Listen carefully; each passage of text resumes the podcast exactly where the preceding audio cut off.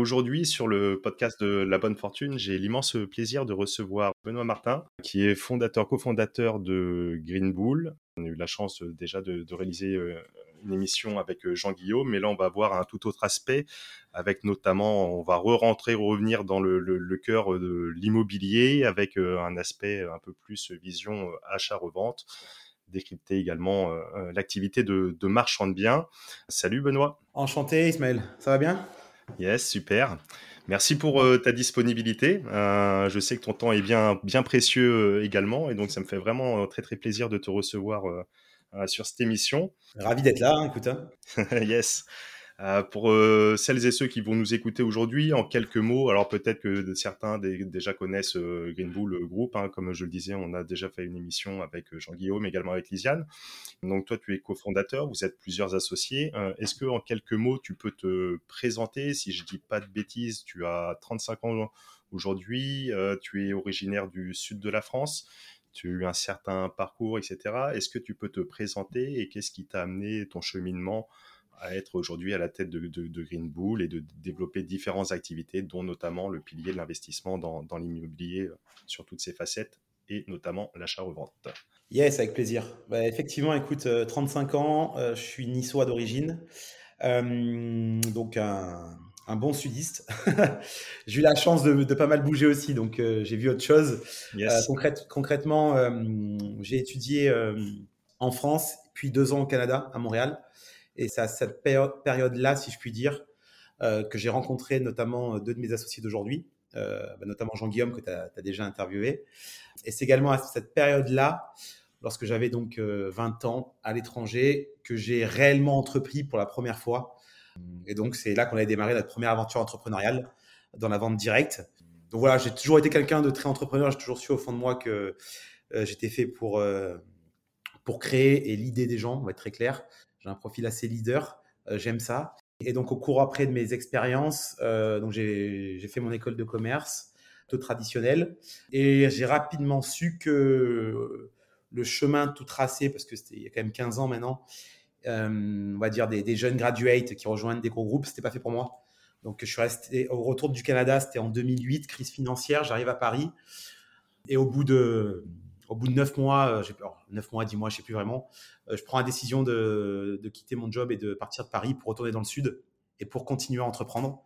Donc voilà, je, savais en tout cas que le chemin corporate était pas pour moi. Ça a toujours été plus un, outil euh, temporaire de rebascule plutôt qu'un choix à long terme.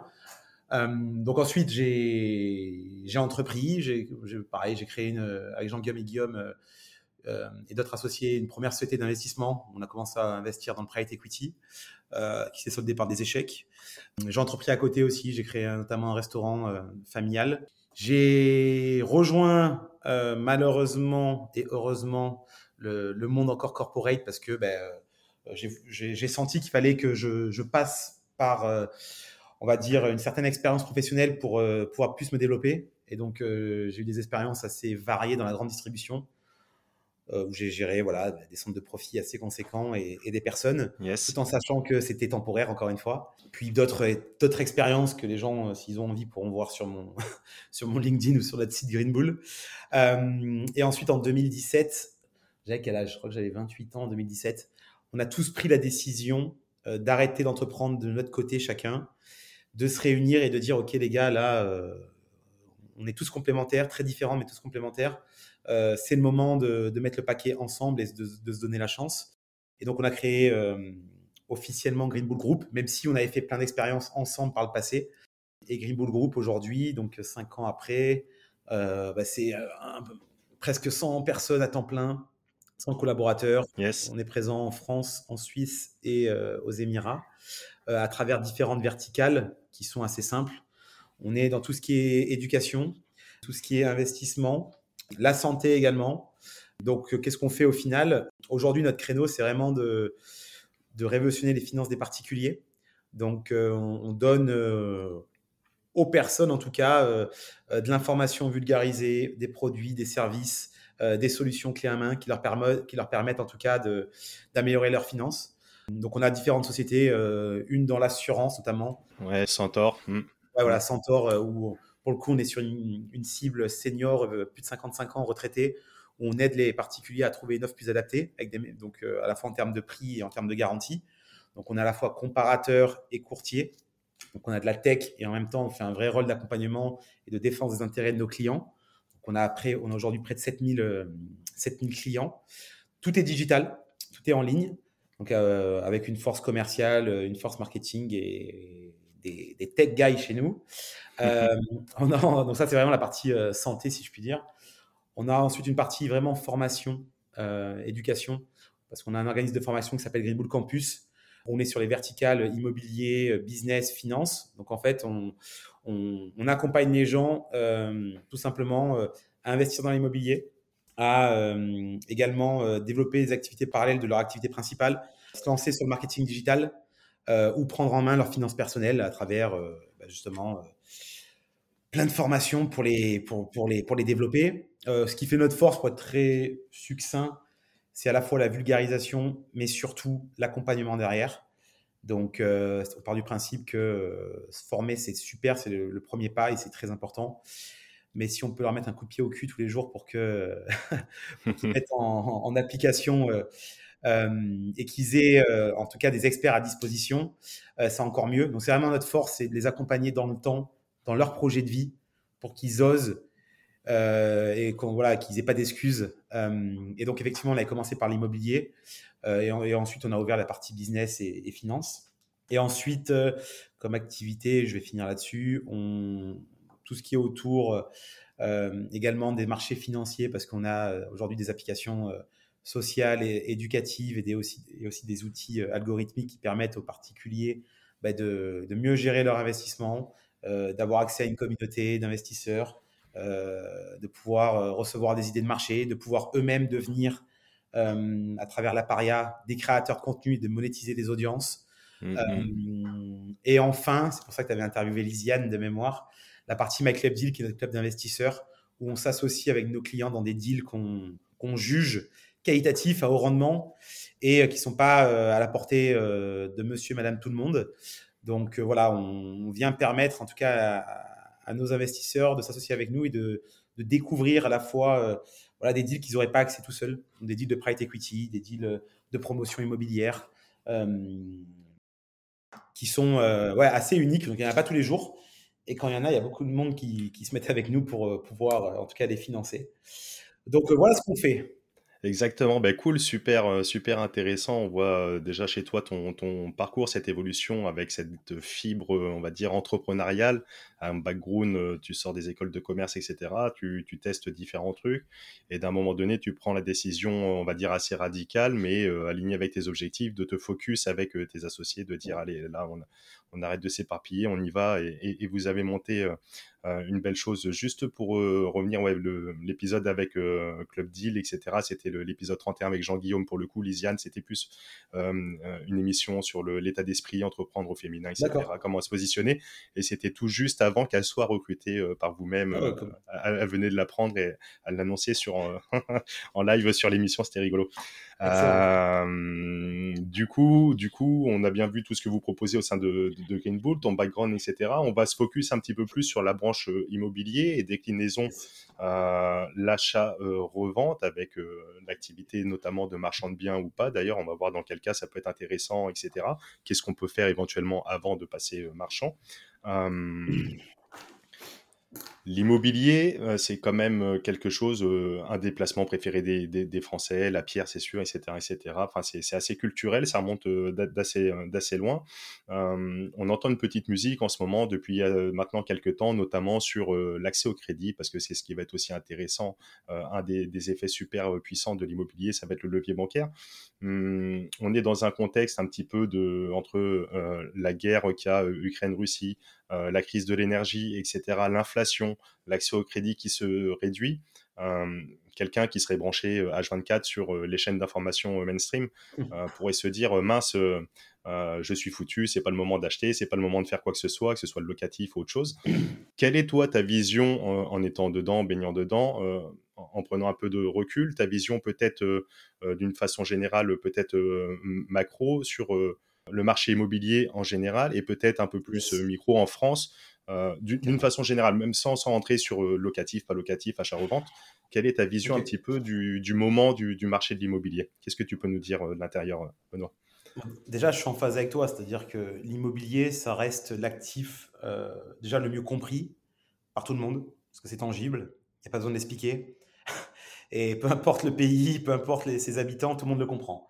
Euh, ça reste ensuite l'actif qui permet euh, de faire de l'effet de levier, notamment avec les banques, euh, ce qui est un avantage conséquent quand tu veux effectivement te déployer un patrimoine. Et ça, bah, c'est un des seuls réellement actifs qui le permet, heureusement. Et surtout quand tu as la chance d'être en France, justement, avec bah, un réseau bancaire quand même qui, qui soutient l'investissement c'est important de le, considérer, en tout cas, si tu n'as jamais investi. Euh, donc ensuite, l'IMO, euh, c'est toujours pareil, en 2022, on va pas se mentir, ça, dépend des zones. C'est-à-dire, euh, quand tu as notamment des crises, qu'elles soient financières, économiques, structurelles, j'en sais rien, ou, ou de l'énergie, ça a un impact dans tous les cas sur le marché. Il y a des marchés aujourd'hui qui sont en plein boom. et je suis bien placé par le savoir parce que ben, nous, avec le groupe et personnellement, on investit dans ces marchés-là. Je pense notamment à l'immobilier à Dubaï. Donc, euh, parce que hmm. voilà, contextuellement, ce qui se passe dans d'autres euh, dans d'autres zones géographiques vient accentuer une tendance de fond. Euh, mais pour rester sur la France, peut-être plus, plus micro, on a la chance en tant que Français d'avoir un, un, marché qui est très mature et donc qui est, j'ai envie de dire, très peu inflationniste aussi. Et, également, donc, si demain on, est en récession et tout, se, tout part vers le bas, un marché qui a tendance à rester quand même sur des niveaux assez élevés. Pourquoi? Ben, Simplement parce que la France a une histoire, premièrement. La France a un patrimoine. Euh, la France euh, est un pays de propriétaires. on a plutôt eu une, intelligence au niveau, au niveau de l'offre ça s'est quand même bien passé, parce qu'on n'a on jamais connu comme l'Espagne ou comme d'autres pays euh, euh, des, crises profondes, euh, où justement les banques, alors je suis d'accord, elles peuvent être très emmerdantes, mais indirectement ont joué leur rôle de régulateur et on n'a pas eu de crise des subprimes comme aux États-Unis.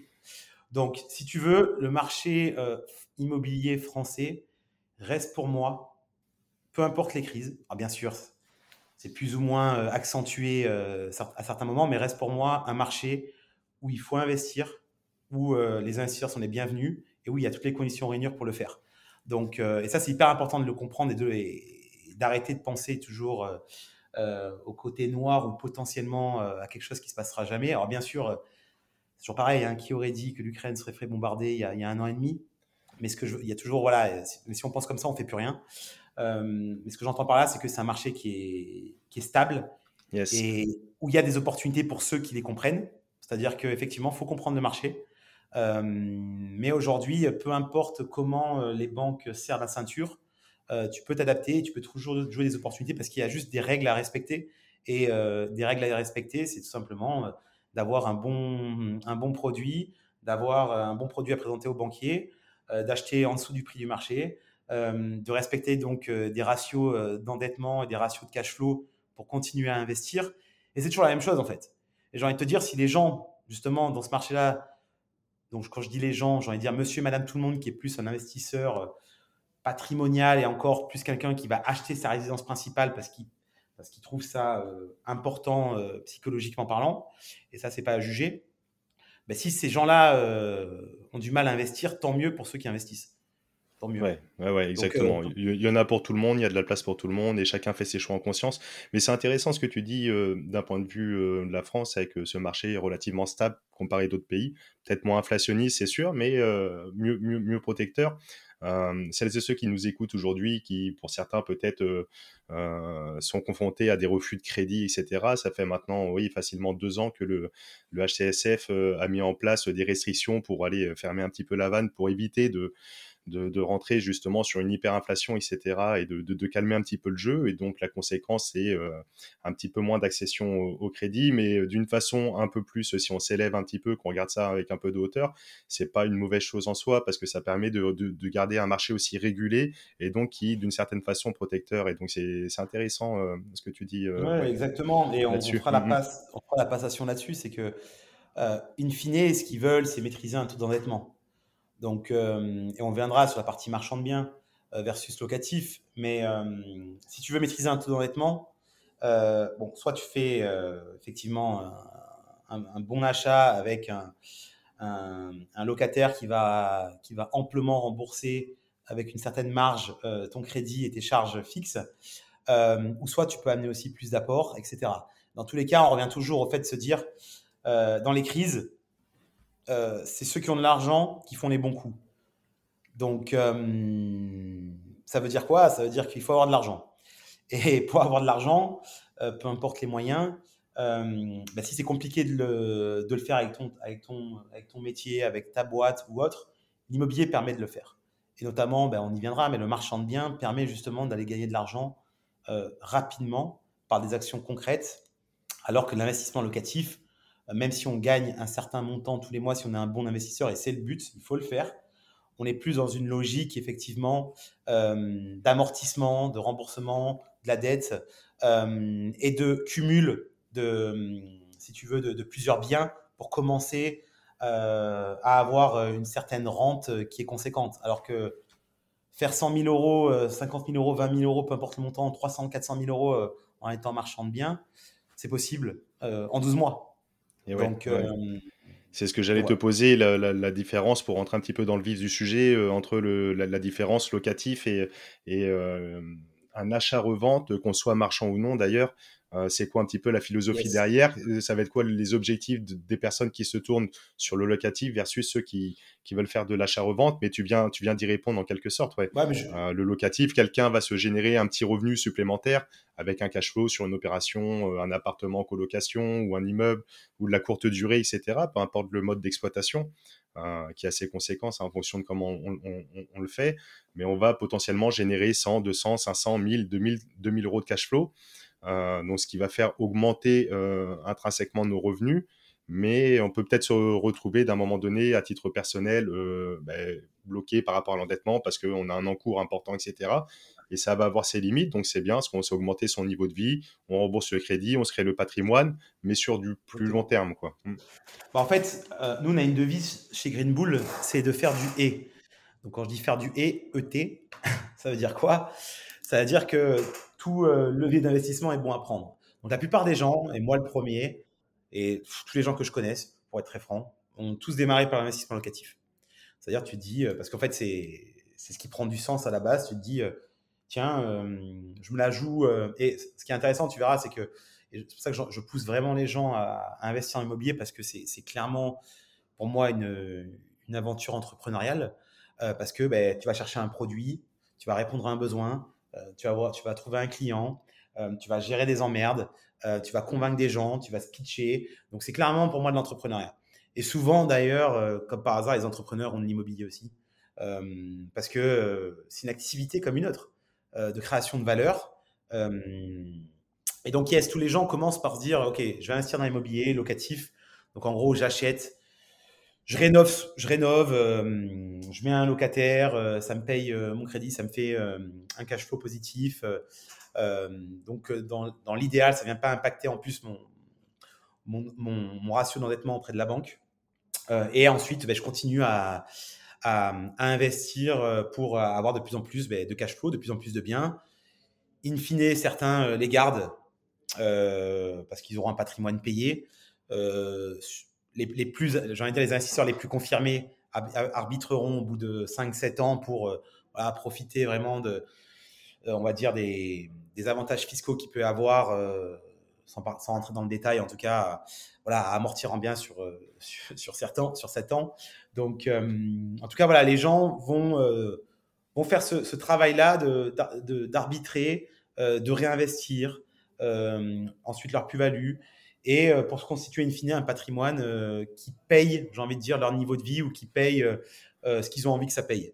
Donc le but, c'est vraiment d'être pas être dépendant que de leur source principale de revenus, qui est souvent un salaire. Donc ça, c'est hyper intelligent et c'est ce qu'il faut faire dans tous les cas. Ensuite, tu as, deux niveaux. Et deux niveaux, c'est quoi? C'est de se dire comment je fais de l'argent rapidement. Et souvent, c'est con, mais, même quand tu es entrepreneur, tu te dis, tu vas souvent au plus compliqué avant d'aller au plus simple.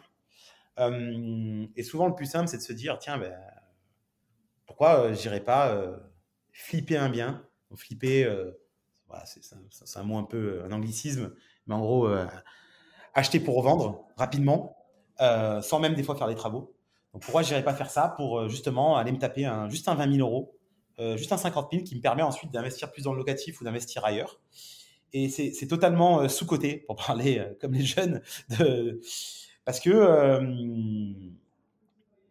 je ne sais pas pourquoi, je pense que c'est un biais psychologique où aujourd'hui l'investissement immobilier a totalement été démocratisé. C'est très très mmh. bien.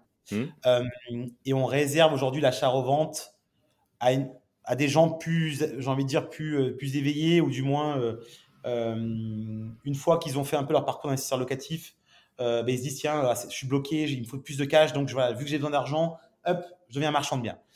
Donc avant d'aller là-dedans, il y a un truc que je veux dire, c'est que, et alors c'est pas recommandable de le faire ad vitam aeternam, mais tout le monde peut acheter sa résidence principale et tout le monde peut revendre sa résidence principale. Et, ouais. et Aujourd'hui, en France, c'est une des premières niches fiscales qui existent euh, pour pas payer d'impôts sur les plus-values que d'acheter et revendre sa, résidence principale. Donc, clairement, l'État n'est pas bête et c'est très bien que si tu le fais 7 euh, fois euh, ou X fois euh, en 5 ans, c'est que tu les prends un peu pour des, pour des cons et tu risques d'avoir un petit contrôle fiscal, en tout cas, d'être qualifié donc en, professionnel. Mais si tu le fais intelligemment, c'est quoi être intelligent? C'est de se dire, tiens, j'ai, je suis n'importe quoi, j'ai 23 ans, je suis seul avec ma compagne, je suis seul, j'achète mon studio ou mon deux pièces. Tiens, j'ai 25 ans, euh, j'ai mon premier gosse, j'ai un trois pièces. Tiens, j'ai 28 ans, j'ai deux gosses, j'ai un quatre pièces. Tiens, là, euh, je veux ma maison. Euh, là, on est dans une logique d'investisseur et également dans une logique d'évolution de sa vie personnelle. Donc ça, c'est tout à fait entendable. Et ne serait-ce que pour les plus jeunes, en tout cas, si vous pouvez le faire, faites-le parce que ça n'engage en rien vos investissements locatifs et ça vous permet vraiment de dégager de la plus-value nette. Et on sait en France, comme c'est dur d'avoir du, en tout cas du brut qui, est, qui équivaut à du net, avec toutes les taxes au passage. Exactement. Donc honnêtement, euh, c'est vraiment quelque chose qui est sous-côté et que je pousse à faire, c'est euh, acheter pour vous, mais n'achetez pas juste pour y vivre et pour dépenser des milliers et des cents parce que c'est pas ça. C'est ça souvent, parce que la résidence principale, souvent on se projette, bon, on est jeune, etc. C'est l'achat coup de cœur, ça me fait plaisir. Euh, je vais être propriétaire, je vais pas payer de loyer, donc je peux me permettre de craquer, etc. un petit peu. Tu l'as dit le terme, c'est l'achat coup de cœur. Non, il n'y a pas d'achat coup de cœur, il y a de l'investissement coup de cœur. Exactement. Le coup de cœur, il est juste, il est juste euh, financier. Et donc euh, les plus jeunes, euh, les plus jeunes d'entre nous et qui nous écoutent et s'ils seraient tentés d'acheter leur résidence principale, peut-être de le garder avec un œil investissement. Euh, est-ce que c'est ce bien, je, je, vais pouvoir trouver un bien sous côté en dessous du marché ou alors que je vais pouvoir valoriser par X, par X technique. On y reviendra un petit peu après comment faire. Mais c'est vrai que d'avoir cet œil, même pour sa résidence principale et même surtout déjà d'investisseur, ça permet de débloquer potentiellement des marges astronomiques sans imposition derrière concrètement, on achète un bien, allez, euh, disons 100 000 si on se lance, on le revend 150 000 euh, six mois après parce qu'on déménage, euh, on a trouvé une chérie, on déménage. Ben, on a 50 000 euros de plus-value, c'est 0 euros d'impôt. Que sur la résidence secondaire, on est tout de suite à 36%.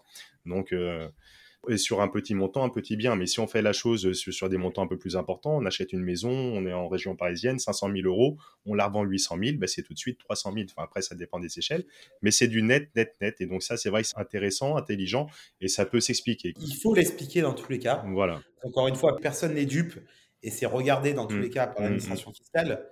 Mais euh, il y, a clairement une opportunité et une fenêtre de tir pour le faire quelquefois et le faire en toute logique par rapport à sa situation personnelle. D'accord. Et donc ça, ça serait pour un achat-revente, donc euh, à titre particulier, hein, sans être professionnel, sans être marchand de biens. Euh, on a aussi la possibilité, euh, il y, y, a un petit cas particulier, en dehors de la résidence principale, on peut le faire pour une résidence secondaire si on n'a pas été propriétaire durant les quatre années précédentes de notre résidence principale, on a le droit à, une cession exonérée de plus-value. sous condition, on doit réemployer le fruit de la vente sous deux ans dans une résidence principale, mais ça pourrait être fait comme ça, quelqu'un qui a de l'immobilier, qui a hérité, qui a acheté, qui a fait du locatif, qui est en location, qui n'est pas propriétaire de sa résidence principale, si depuis quatre ans il n'a pas été, il peut également faire une bascule exonérée de plus-value s'il réinvestit dans une résidence principale. Donc potentiellement, il pourrait faire même une double culbute à, à court terme, euh, hors imposition. Voilà. C'est clair. Et malgré tout, malgré tout, on peut le faire. Et s'il y a de l'imposition, ça fait partie du jeu. C'est très très bien aussi. De, enfin voilà, il faut payer sa part. Euh, on est content encore une fois. J'aime bien le dire aussi d'avoir des écoles, de l'éducation, des routes, euh, de la police, des pompiers, etc. dans, dans notre pays. Donc ça fait partie du jeu. L'impôt ne doit pas non plus être l'unique objectif euh, à mon sens, hein, en tout cas, de, des opérations. Tu as tout à fait raison. À partir du moment que tu payes de l'impôt, c'est que tu gagnes de l'argent. Euh, ensuite, euh, un bon investisseur va toujours chercher à optimiser sa base d'imposition. Donc, ça, c'est une évidence. Il y a des moyens de le faire, il y a plein de moyens de le faire.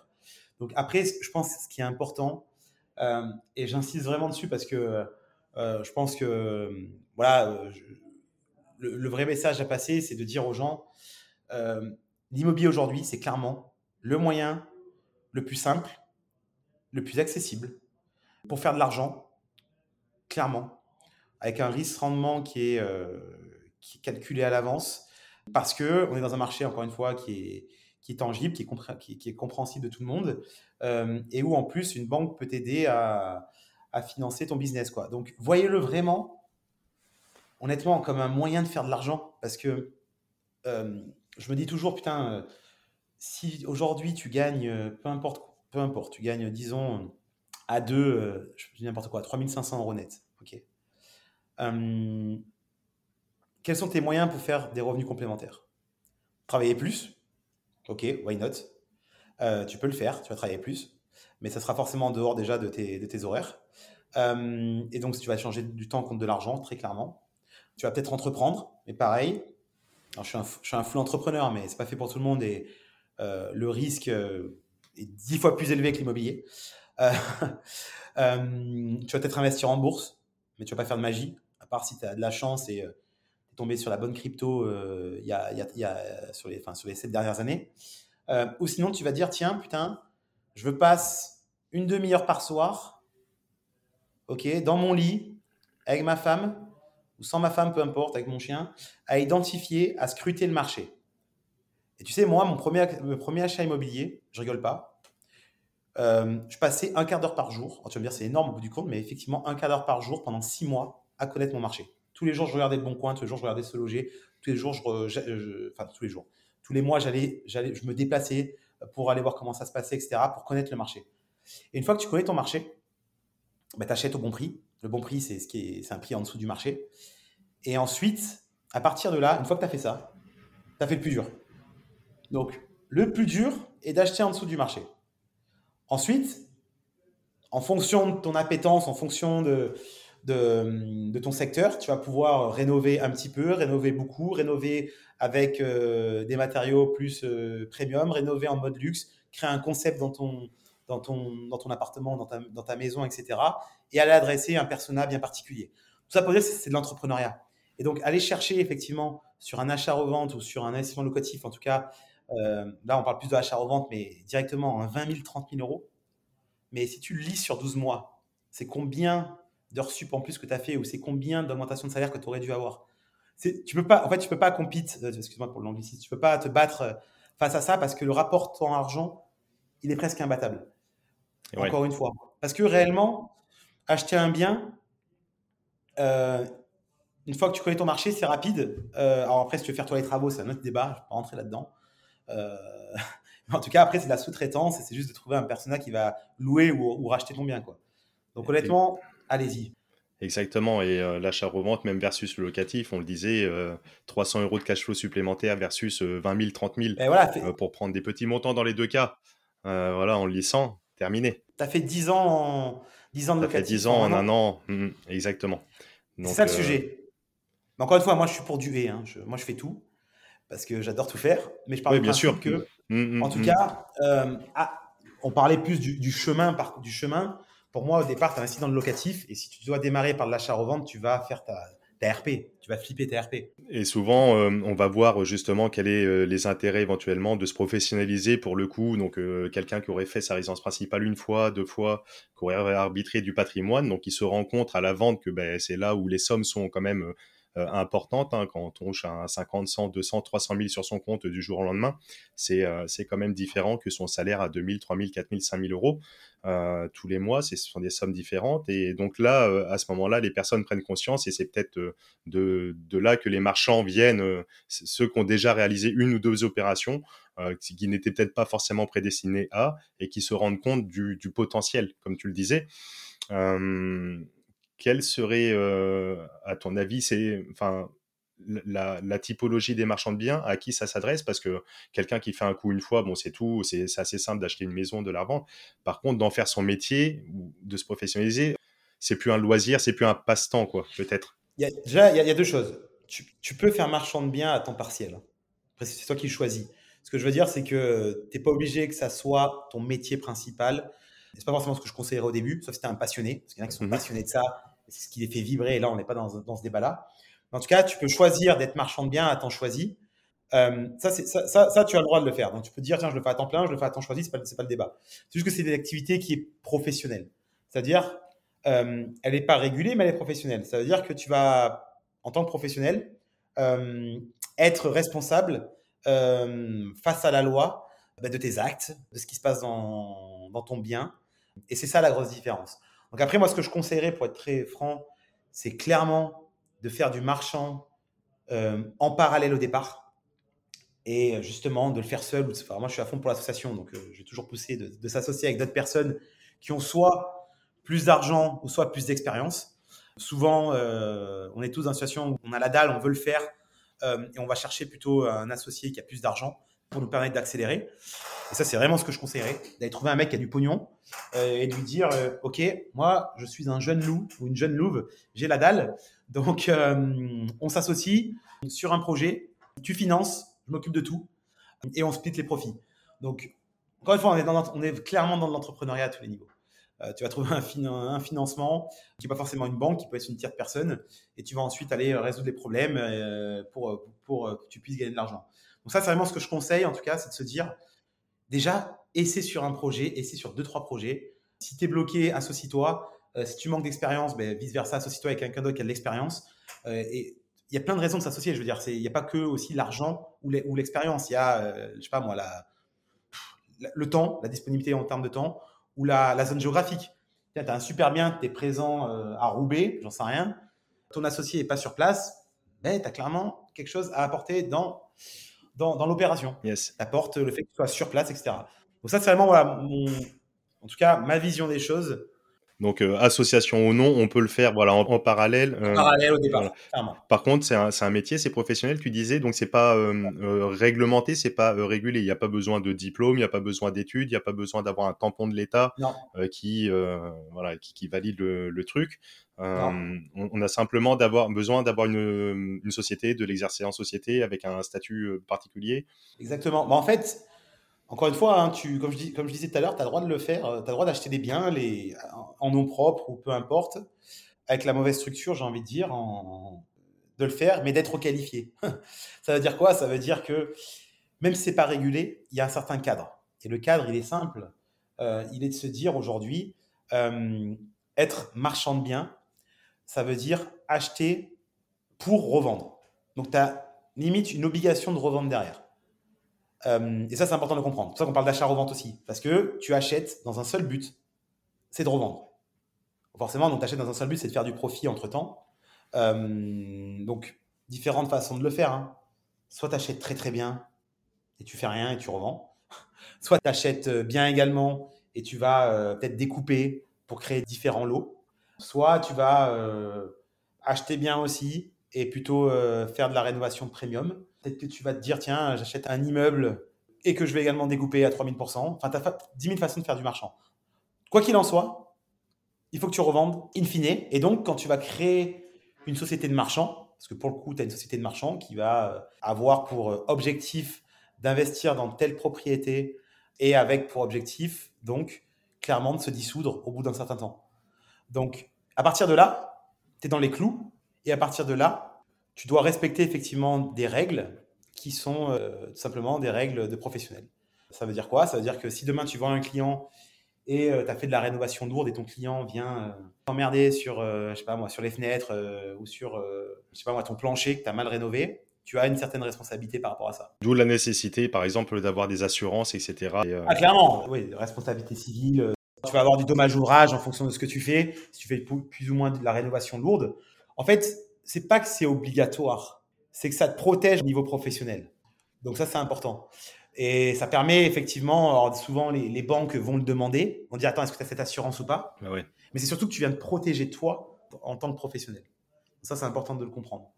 Et ce qui est intéressant, c'est qu'en tant que marchand de biens, dans les termes juridiques français, tu vas forcément aussi, bah, pour le coup là, euh, payer des impôts et payer des taxes et euh, payer de la TVA en fonction de ce que tu vas faire. Donc, euh, même principe, euh, si tu déclares mal, si tu as, opté pour un mauvais régime de TVA, ben, tu es, mais comme tout entrepreneur, tu es soumis ben, à un risque de redressement, un risque de recalif, une petite amende, etc. Mais j'ai envie de dire, souvent, on a tendance à complexifier la chose. Mais n'importe qui qui aujourd'hui crée une boîte est soumis à, déposer son bilan, s'il fait de l'IS, à payer son IS, à payer son URSAF, etc. Donc rien de neuf en fait. Rien de neuf. C'est juste que tu deviens professionnel. Ça veut dire quoi? Je donne un exemple tout bête. Souvent on dit, je suis premier à le dire, quand tu crées une boîte, quand tu veux lancer une startup, n'attends pas de créer ta boîte pour le faire. C'est-à-dire, euh, c'est bon, c'est pas, pas ça le business. Le business, c'est quoi? Tu trouves déjà un problème, tu trouves des clients, tu te lances et après, tu vois ce qui se passe. Et après, tu deviens régulé, tu crées ta boîte, tu, euh, déposes tes statuts, euh, tu prends un comptable, tu fais du déclaratif, etc.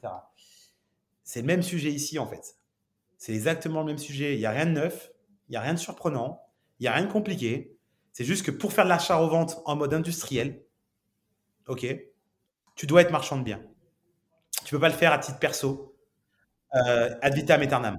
Super intéressant ce que tu dis parce que c'est vrai que pour certains, ce que ça va être peut-être une facette un peu méconnue, euh, marchand de biens, avec euh, cette, ses spécificités, ses risques, différents types de TVA, euh, tu l'évoquais, euh, en fonction si on tombe sur la mauvaise case, attention, tatati tatata, euh, les assurances, etc.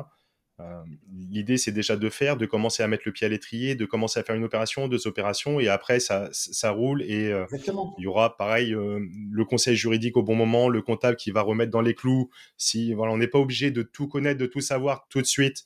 C'est exactement ça, Ismaël. C'est exactement ça. On s'en fout. Non, mais c'est même pas qu'on n'est pas obligé. On s'en fout de tout connaître tout de suite. Par contre, quand tu fais une opération, tu trouves ton bien. À partir du moment que tu as trouvé ton bien, tu vas concerter effectivement ton expert comptable. Il faut prendre plutôt les experts comptables qui sont euh, avec une forte affinité euh, marchand de biens. Euh, un peu spécialistes dans le domaine, etc. Il bien sûr. trouver des spécialistes, mm, mm, très mm. clairement, parce qu'il y a beaucoup de bras cassés.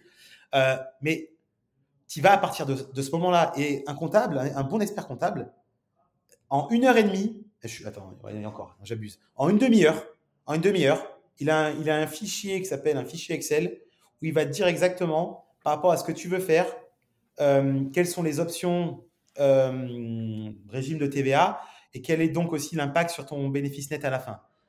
Mais ça, c'est une demi-heure, une heure de ton temps.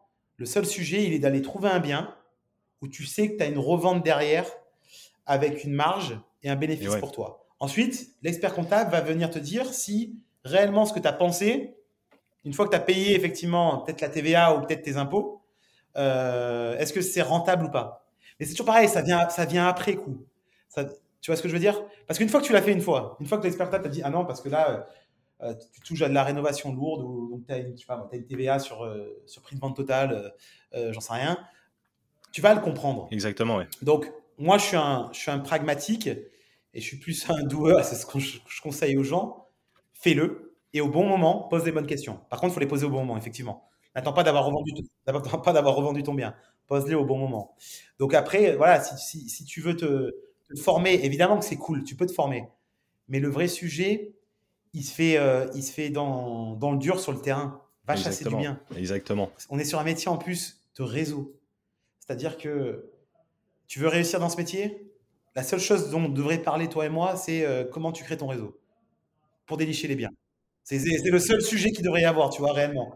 Parce que tout le reste, c'est 5% de ta réussite. Juste une petite pause dans cet épisode euh, passionnant avec euh, Benoît, simplement pour vous dire que lors de l'enregistrement, il y a eu une petite coupure, on a dû changer de micro. Donc euh, pour la suite de l'épisode, le son de Benoît a changé, mais il reste tout de même d'excellente qualité. Donc on reprend tout de suite cette émission passionnante avec Benoît. On attaque directement avec différentes possibilités pour le sourcing des biens, pour faire des bonnes affaires, et ainsi que la construction du réseau. C'est parti comment tu fais euh, tu, parles justement, ce qui est important aussi, c'est de la construction du réseau. Et moi, je voulais te demander comment euh, tu construis un petit peu ton, réseau et surtout aussi comment tu sources tes biens euh, d'une façon générale.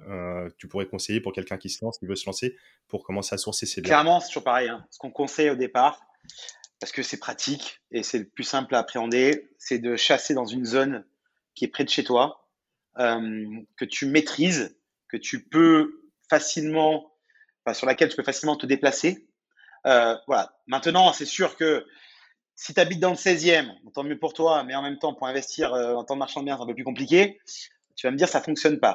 Donc, effectivement, donc là, il faut, il faut s'extraire et il faut aller chercher des zones en périphérie, euh, un peu plus éloignées. Mais en tout cas, tu vas pas chercher une zone à, à 1000 km. Tu vas aller dans quelque chose qui est accessible. Pourquoi? Parce que tout est lié, en fait le plus tu vas connaître ton marché. Et ton marché, c'est qui? C'est la ville, c'est ses habitants, ses parties prenantes, c'est ses agents immobiliers, c'est ses commerçants, c'est les syndics, euh, c'est les notaires, euh, c'est tout le monde en fait qui la compose. Quand, tu es marchand de biens, premièrement, tu vas pas le crier sur tous les toits. Tu dois être omnibulé par le fait d'avoir une opportunité avant tout le monde. Donc, ce qui se passe la plupart du temps, c'est quoi? On est sur un métier quand même qui est où il y a pas mal de gorilles. Quand je dis de gorilles, c'est-à-dire de personnes 50, euh, 60 ans euh, qui font ça parce qu'ils ont trouvé le filon, ils sont gavés sur les 30 dernières années comme des porcs, ils ont totalement raison. Et là, on se rend compte que la nouvelle génération, justement, de marchands de biens est beaucoup plus jeune, euh, beaucoup plus alerte, et ça amène de la concurrence, et c'est cool. Et donc, avant, in fine, voilà, le marchand de biens, effectivement, il, avait ses agents immobiliers, il avait euh, ses notaires qui l'appelaient, euh, il avait euh, à l'époque le concierge de l'immeuble qui l'appelait. Aujourd'hui, il faut être partout. C'est-à-dire faut être partout. C'est à tous les niveaux que ça se joue. C'est-à-dire, tu dois continuer à faire ça et tu dois être présent dans tout ce qu'il est possible d'être présent pour qu'on pense à toi quand demain quelqu'un va en bien. Et ça peut même être un agent immo.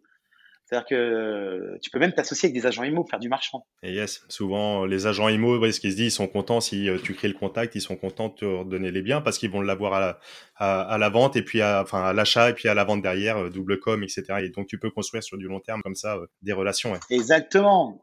C'est ça. Et donc comment ça marche une relation? Comment ça marche un réseau? Ben, Un réseau, ça marche si c'est donnant-donnant. Si toi, tu es juste là pour prendre comme un crevard, mais personne va te donner en fait.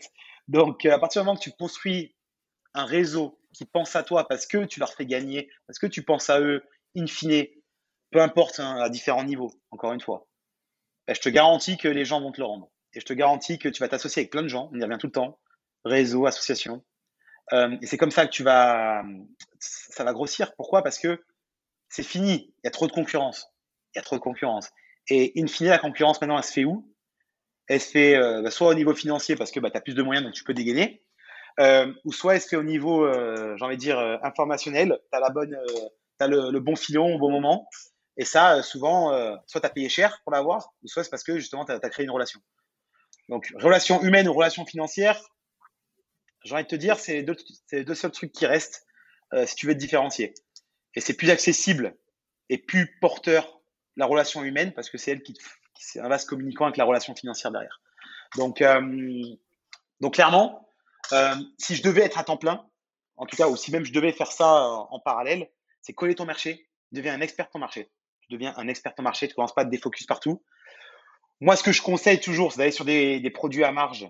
Pourquoi faire le, si tu fais le même travail tu dépenses 3 heures pour gagner 10 000 euros, dépenses 3 heures pour en gagner 100 000.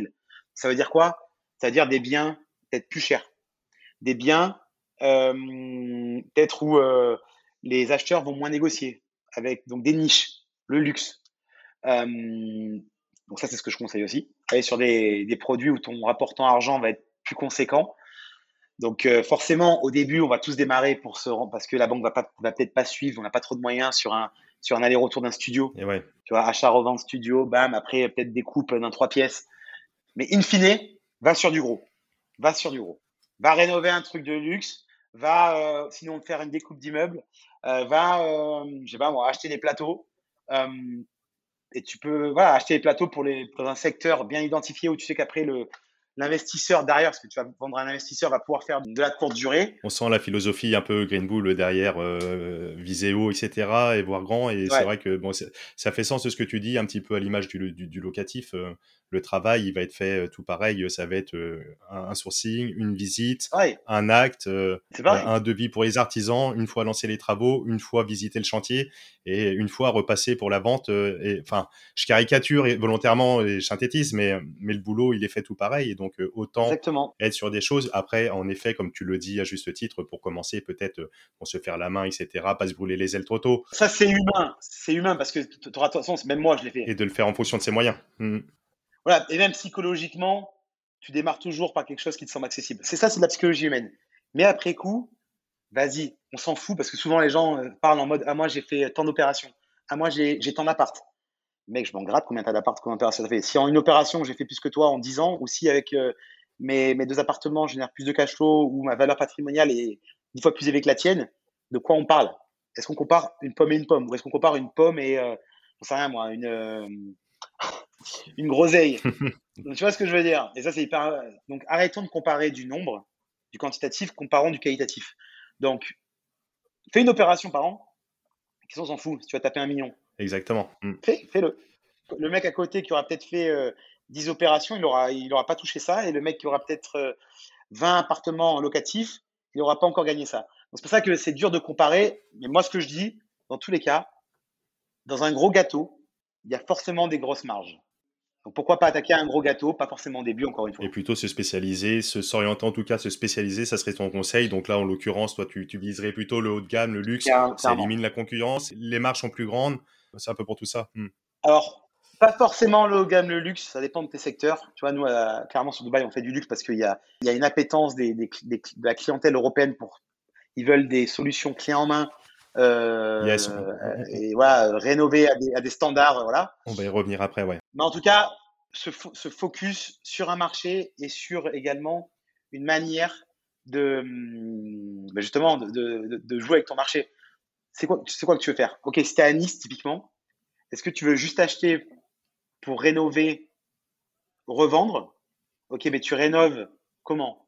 Tu rénoves bas de gamme parce que tu revends un investisseur bas de gamme ou tu rénoves haut de gamme parce que tu vas vendre à peut-être le mec qui veut euh, le cadre supérieur qui va acheter son appartement, euh, son, premier appartement locatif et qui se dit tiens ouais super je vais pouvoir faire du 10% ou du 7% parce que l'appart il est nickel. C'est qui ton persona? À qui tu vends? C'est du business. Ok, tu vas faire quoi? Tu vas chercher un marché, chercher un persona et répondre à une demande. Et en fait, ça te donne ta stratégie de, de marchand de biens. Donc peu importe le lieu, je m'en fous. Ce que je veux dire, c'est que tu vois, il y, y, a énormément de gens justement sur Paris, et je pense de marchands quand euh, tu as eu euh, notamment les Airbnb et, et les compères Mm. où tu étais limité pour, euh, pour faire euh, justement euh, la location euh, la location courte durée, tu avais une limite, euh, voilà. Notamment, euh, alors je, je sais pas à Paris, mais tu vois, dans le sud aujourd'hui, si tu le fais en mode euh, pas résidence principale, hein, en mode tu as tes 4 mois, mais vraiment en mode euh, tu as un bien qui est destiné à la location courte durée, tu as, euh, je crois que c'est 5 ans sur la métropole de Nice, euh, tu as, voilà, as, as un petit numéro qui te donne le droit euh, de l'exploiter, euh, d'exploiter ton, donc ton, ton local commercial, parce que c'est considéré comme un local commercial, pendant 5 ans. Donc, ce qui s'est passé, tu vois, c'est qu'il y a eu des super opportunités pour plein de gens qui ont transformé euh, ben, des locaux commerciaux, des vrais pour le coup locaux commerciaux, qui étaient en bas de porte, genre un restaurant, le petit café, en appartement pour le coup. Pourquoi? Parce que ça leur a permis, premièrement, bah, de trouver des, des, des, nouveaux biens qui n'existaient pas sur le marché à la base. Mmh, mmh. Ok, pourquoi pas avoir des, des, des, appartements qui donnent directement sur, sur la chaussée euh, en, en, courte durée. Euh, et aussi, ça permettait, euh, je donne un exemple, de, de racheter des, en tout cas, de, de racheter des droits. Alors, j'ai plus le terme, ça ne me vient pas au cerveau, excuse-moi, mais de racheter des droits de, commercialisation euh, en transformant un local commercial en habitation. En habitation, ouais, ça, ça, les permettait de s'exonérer de certaines réglementations et de le faire euh, facilement et donc de le transformer en habitation, etc. etc. ouais, tu, pouvais revendre aux investisseurs des droits de commercialité, je ne sais plus le terme exact, je ne vais pas dire une connerie. Euh, mais en fait, ce que je veux dire par là, c'est que peu importe, tu focuses sur un marché assez gros, assez grand, et tu focuses sur un persona. Et ensuite, tu fais ta stratégie. Après, c'est soit c'est soit c'est un business de volume, tu as beaucoup de gens qui demandent. Soit c'est un business euh, plutôt de, on va dire de voilà de, qualité, de premium. Tu as très peu de gens, mais avec beaucoup de marge. C'est à toi, à toi de choisir derrière. Ouais, bien sûr. Mais c'est la beauté de l'immobilier, c'est que entre guillemets, on peut tout faire et comme pour le locatif, on peut se spécialiser euh, sur des villas euh, de luxe pour faire euh, de la réception. Je dis une bêtise, on peut partir loin sur du mariage, etc. On peut faire de la courte durée sur des studios machin haut de gamme, bien avec des bons emplacements, etc., etc. On peut faire de tout et il suffit de trouver son créneau, son kiff. Et tu l'as dit, Ismaël, c'est tellement basique, mais effectivement, il faut le répéter. Dans tous les cas, peu importe ce que je vais dire, peu importe si je dis une connerie, peu importe si on n'est pas d'accord, la seule chose qui est vraie, location, location, location, emplacement, ok. L'emplacement battra toujours un concept, donc emplacement, emplacement, emplacement, et, et acheter en dessous du prix du marché.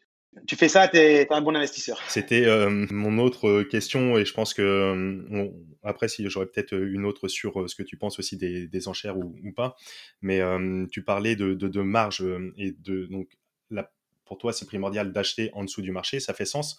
Et pour toi, vraiment, la, marge, elle se fait plus à l'achat, le fait d'acheter en dessous le marché, ou plus, je connais ta réponse, hein, tu vas me dire, on fait du certainement, ou plus sur la transformation, sur la valorisation, sur, euh, à ton sens, la marge, elle est plutôt dans quel sens? Bah, elle est, Alors, le, plus concret, le plus certain, c'est à l'achat. Maintenant, et effectivement, on fait du euh, si tu crées un produit qui n'existe pas, tu crées un produit unique par ses spécificités ou par son concept. Ok, oublie, parce que souvent on pense, oublie que tu as, rénové un truc top, ou tu as tout ouvert, tu as, fait des, poutres apparentes, tu as, fait vraiment euh, quelque chose euh, avec du cachet qui est recherché. Oublie ça. Tu peux très bien dire, ok, moi je fais un concept, il y en avait d'ailleurs, c'était énorme, j'étais jaloux de leur concept, notamment c'était sur Cannes. Ils créaient en fait des appartements en mode love room, tu vois, qui mettaient sur Airbnb, ça, ça tue es carrément là, tu vas plus loin là. C'est-à-dire que là, tu proposes un concept. Un concept clairement pour une cible identifiée.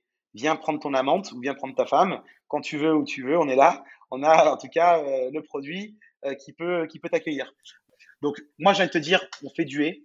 Maintenant, euh, ce qui est certain, ce que tu gagnes à l'achat, tu le retrouves dans tous les cas à la revente. Maintenant, ce que tu fais dans les travaux, dans ton concept, si tu as mal identifié ton persona, forcément, tu as un risque.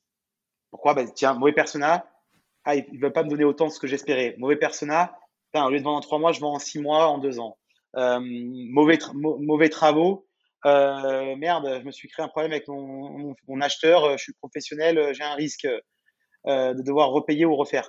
tu vois ce que je veux dire? Exactement. La seule chose qui est certain, achète en dessous du marché, tu le retrouves. D'une façon générale, ça te couvre ton risque. Et après, c'est la cerise sur le gâteau. Ouais. Hmm. exactement. Mais faites les deux. Ouais, faites les deux. Et, en effet, euh, notamment, tu, évoques, euh, tu prends des exemples avec euh, la courte durée, etc. Chose qu'il n'y avait peut-être pas il y a, il 10 ans. Aujourd'hui, c'est un concept parce que donc l'activité de marchand, il y a une obligation de, revendre avec potentiellement des délais courts si on veut bénéficier, si je dis pas de bêtises, des frais réduits de notaire notamment, etc. On n'est pas obligé de revendre de façon courte, mais si on veut bénéficier le fait de pouvoir, euh, par exemple, euh, faire quelque chose, euh, enfin une acquisition, de le meubler, de l'exploiter en même temps en courte durée, on fait de la trésor pour la boîte, etc. Potentiellement, on lui donne une valeur un peu homestaging, etc. Luxe, pas luxe, en fonction du secteur, et on revend. C'est une, c'est une technique qui te paraît cohérente. Yes, bah attends, alors, il y a un truc, c'est que, tu sais, la, la courte durée, moi j'adore ça personnellement. Euh, à partir du moment que c'est optimisé, bien sûr, hein, que c'est pas toi qui vas euh, faire les entrées-sorties, nettoyer. Pourquoi j'adore ça? C'est marrant, tu vois, parce que je pense que c'est une déformation. Parce que je trouve que c'est clairement ce qui se rapproche le plus de l'hôtellerie, donc du commerce. C'est-à-dire que les gens viennent juger ton produit à chaque instant, chaque week-end, tout le temps. C'est pas comme si tu vois, as trouvé. C'est plus d'emmerde, hein, c'est même pas un sujet, mais c'est pas comme si tu as trouvé ton locataire, tu sais qu'il va rester un an, deux ans, trois ans. OK euh, et c'est cool. Et le pire, c'est que c'est le plus simple. Faites-le. Faites-le. Mais tu vois, vu que moi, je suis tellement commerçant, je ne peux pas t'expliquer pourquoi, c'est dans mes gènes. Euh, bah, ça m'excite d'avoir. Euh, c'est pas dire que c'est le mieux au niveau investissement, mais ça m'excite, tu vois, d'avoir 200 personnes par an qui rentrent dans mon appart et qui viennent le juger et qui viennent des commentaires parce que je me dis, putain, j'arrive à satisfaire chaque année 200, 300 personnes. Enfin, je dis n'importe quoi, j'en sais rien. De bien sûr. Pense que j'abuse quand je dis ça, j'abuse un peu. Je pensais plus 100 personnes. Euh, donc, tu vois, ça, c'est hyper cool en tout cas quand tu fais de la courte durée pour ça. Et pareil, la courte durée, réellement, a permis à, à des investisseurs ben, comme moi d'aller chercher de la renta dans des villes qui me plaisent. Parce qu'à un moment donné, tu fais des trucs qui te plaisent. Moi, l'investissement, ça me plaît. J'aime, j'aime. Euh, enfin, tu vois, on en parlait tout à l'heure en off. Tu me disais, t'aimes bien manger. Moi, j'adore ça aussi. Donc, j'aime me faire plaisir. J'aime bien manger. J'aime avoir un beau bien. J'aime être acheté dans une belle rue euh, où il y a un patrimoine, où ça, sent l'histoire. J'aime ça. Ça veut dire quoi? C'est que si tu donc tu aimes ce côté un peu plus patrimonial, euh, euh mais que tu as quand même cette fibre investisseur, entrepreneur, à certains moments, la courte durée dans des villes comme euh, sur les mêmes, hein, Paris, Bordeaux, Nice, Lyon aussi, enfin Cannes, toute la Côte d'Azur, a permis en fait premièrement de rénover des quartiers entiers mmh, mmh. qui étaient à l'abandon. Tu prends le vieux Nice typiquement, il y a 15 ans, c'était mal famé. La courte durée a transformé le vieux Nice. On peut dire ce qu'on veut, c'est une réalité. Euh, encore une fois, euh, sauf pour les hôteliers qui n'ont pas compris encore, euh, en tout cas, je, je pense qu'il y en a qui l'ont compris, qui sont très intelligents, mais tu peux pas comparer de la courte durée avec de l'hôtellerie, ça n'a rien à voir. Je vais à l'hôtel et je vais dans des Airbnb, ce n'est pas pareil, c'est différent, ça n'a rien à voir. C'est deux concepts différents, deux, deux, deux, besoins différents, donc ils sont pas comparables et pas opposables. Donc ça, c'est important. Et ensuite, ça a permis, plus important, aux investisseurs de trouver un moyen de faire du cash flow positif dans certaines régions. Euh, notamment euh, dans le sud, où c'était presque, enfin pas, presque, parce qu'encore une fois, c'est possible, mais où c'était plus compliqué de se dire, putain, j'ai envie d'acheter dans, la belle rue qui me fait plaisir, tu vois, euh, je sais pas moi, après du cours Saléa à Nice, mm, mm. ça, sent la, ça sent la soca et les farcis, j'ai envie d'acheter là-bas, ça me, fait, ça me fait plaisir, parce que je sais qu'en plus c'est patrimonial. En plus de ça, je sais que c'est émotionnel totalement, mais vu, vu que je suis pas trop con, je veux gagner de l'argent aussi. Et la courte durée a permis de faire ça. Yes, yes, yes, yes. je, sais plus c'était quoi ta question. Et sur le process, justement, ma question, yes, mais sur le process, justement, sur, euh, pour un marchand de biens euh, qui va être pris sur des délais, mais potentiellement le temps de, euh, je sais pas s'il a les travaux et tout, mais une fois que c'est fini, le temps du processus de vente, ça peut être intéressant aussi de mixer avec de la courte durée. Pour le temps du processus de vente, euh, bah, pendant un mois, deux mois, trois mois, six mois, bah, il y a la trésorerie qui rentre et ça fait tourner aussi le, le truc sur le bien et ça peut permettre éventuellement même de le vendre avec le business et de le valoriser aussi. et de le vendre à un investisseur clé en main. Et clé en main, nous c'est du meublé. C'est ce qu'on fait. Alors, je, te mmh. donne un exemple. Avec Green Bull, euh, on, a un, on a un dispositif qui s'appelle Green Bull Accélérateur. On s'associe avec nos propres clients. Donc, nos clients, en gros, ont un, ont un projet. Si ce projet, bien sûr, euh, est sexy, euh, et s'ils recherchent un associé, on devient leur associé stratégique. Donc en fait, on leur amène deux choses. À la fois de l'expérience, euh, le suivi de projet, l'audit justement fiscal, etc. On valider, on valider bien euh, tous les termes. Et également le côté financier, à la fois par des fonds propres ou notre réseau bancaire. On fait clairement ce que tu as, as, évoqué, c'est-à-dire on a un projet euh, qui est sur, il est à Le Mans ou à Toulouse? Je crois que c'est Le Mans, où on, on, fait une opération de marchand. Yes. Et au final, on fait, une, on fait une coloc. Donc on a créé une colocation dans une villa. On la met en colocation avec cinq, euh, je sais plus, c'est cinq ou six euh, donc locataires. Et une fois que c'est le cas, on va revendre ce produit packagé à ben, un tiers qui est pour le coup, forcément, si je te vends, si je vends une coloc, je le vends à un investisseur. Exactement, ça ne sera pas pour la résidence principale. Vous avez ciblé votre persona, etc. on y revient, tu as ciblé ton persona. Vous avez fait l'acquisition en dessous du marché, les travaux, euh, créé le concept et vendu clé en main à un persona type. Voilà. Exactement. Et on fait de l'argent, effectivement, le temps de, le revendre. Mais c'est surtout qu'on le revend plus cher par ce concept qu'on a mis en place. Je vais revenir euh, expressément justement sur ce que vous proposez avec Gainbull, etc., sur l'activité de marchand et sur euh, même comment s'associer, aller plus loin. J'ai une dernière petite question sur euh, cette activité, sur le processus de vente et ce qui est lié un petit peu avec le financement. Parce qu'on sait que les deux questions sur le financement et le processus de vente, le financement va être différent que sur l'achat du locatif. Et est-ce que comment comment faire On entend souvent des fois qu'on peut revendre, signer un compromis de vente du bien avant même d'avoir potentiellement acheté? C'est-à-dire qu'on fait un compromis de vente, nous, pour faire l'acquisition, et on veut le revendre le bien, et on fait un compromis de, vente euh, sous condition d'être acquéreur le jour J. Euh, comment ça se passe, ça, concrètement, techniquement? J'imagine que quelqu'un qui va à la banque, qui dit, j'ai mon compromis, moi, je vais acheter ce bien-là, mais j'ai déjà le compromis, j'ai déjà le vendeur en face, la banque est déjà rassurée, ça va faire, ça va donner des gages. Euh, j'ai les deux questions. Euh, comment se passe concrètement le financement classique bancaire? Et la deuxième, comment faire pour euh, signer un compromis de vente d'un bien qu'on n'est déjà nous-mêmes pas propriétaire Ok, bah, la première chose, c'est que quand tu es nouveau dans l'activité de marchand de biens, ça peut être compliqué auprès des banques, on va pas se mentir. On va pas se mentir. Notamment pourquoi? Parce que les banques, aujourd'hui, certaines banques vont financer un minimum d'enveloppe. Donc, si je dis pas de bêtises, aujourd'hui, financer quelque chose pour une banque en, dessous de, de 300 000 euros, c'est un peu, ça peut être emmerdant en tout cas, pour certaines banques. Donc, tu as ce côté-là déjà. Mmh. Est-ce que la banque va, est-ce que je suis éligible au financement de la banque? Ensuite, euh, par rapport à l'enveloppe. Ensuite, est-ce que je suis éligible par rapport à euh, mon expérience? C'est-à-dire que si tu arrives, effectivement, tu n'as rien fait dans l'immobilier, tu n'as rien fait du tout, ils vont te dire bye bye si tu viens effectivement en leur montrant, bah, écoutez, j'ai déjà été investisseur locatif, regardez, je sais acheter, je sais faire, j'ai 2, 3, 4, 5, 10 biens, j'en sais rien. Euh, ou regardez, j'ai déjà fait ma résidence principale, up, up, up. Tu arrives avec une histoire. Forcément, tu vas être considéré différemment. Hmm. Donc, aujourd'hui, la vérité, c'est que les banques, euh, et ça pour le coup, demandent, demandent de l'apport. Euh, voilà, 20, 30%.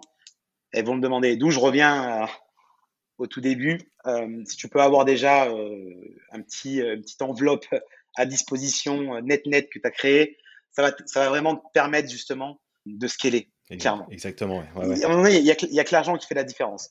Ensuite, la banque va t'accorder un prêt qui est, qui est lié à, ta SAS marchand, parce que c'est des SAS marchands de que tu vas créer pour un projet en particulier, et qui va et ça va coûter X% de, de, voilà X% du projet et euh, tu vas devoir rembourser ta banque une fois euh, que tu as, as vendu ton bien. Quoi. Donc, c'est des prêts qui sont en fait euh, courts sur, sur une opération qui se veut courte. Oui, on va être sur des prêts in fine, etc., sur un engagement un an, deux ans, renouvelable ou pas, mais enfin sur des prêts courts, etc., on paye que les intérêts et à la fin, on, paye. Donc, ça va être des, des, prêts légèrement différents. Ils prennent des frais de dossier souvent. en fait, où ils se payent réellement, c'est quand, quand, on, quand ton enveloppe n'est pas élevée, c'est sur les frais de dossier. Enfin, tu peux clairement voir, ouais, je te donne un exemple, des frais de dossier à à 4000 euros. Tu vois, euh, direct. Ah, ils prennent leur com direct, 4000 euros, boum. Euh, donc ça peut aller très vite. Et forcément, tu as un taux qui est plus élevé qu'un taux locatif euh, sur le marché. quoi.